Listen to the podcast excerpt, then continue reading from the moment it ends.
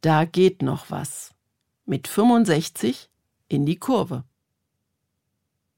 Das Wesen einer Einleitung ist, dass sie am Anfang eines Buches steht. Das Geheimnis dieser Einleitung ist, dass ich sie erst am Ende geschrieben habe. Als das Buch schon einen optimistischen Schluss hatte, der so ganz anders daherkommt als die ersten melancholischen Kapitel. Zwischen Seite 1 und dem Ende liegen mehr als zwei Jahre, bewegte Jahre.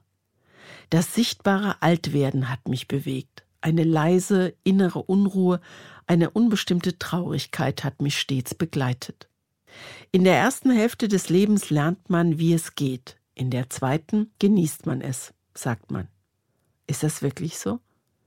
Habe ich tatsächlich schon ausgelernt? Kann ich genießen, ohne noch mehr zu wollen und zu wünschen? Dass ich mich vor zwei Jahren auf eine sehr emotionale Reise begeben habe, weiß ich erst jetzt, wo ich glücklich am Ziel bin.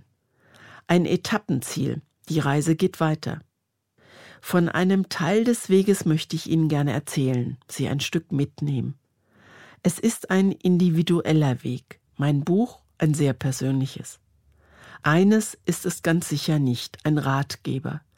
Ich hüte mich, schlaue Ratschläge zu geben. Ich habe nämlich selbst keine allgemeingültigen Antworten, wie man das am besten mit dem Leben und dem Altwerden hinkriegt. Ich mache es auf meine Art, mit einer anderen, einer neuen Einstellung, die ich noch üben muss. Dass ich mich dabei immer mal wieder bange fühlen werde, so wie zu Beginn des Buches, das weiß ich. Das gehört wohl zum Leben dazu.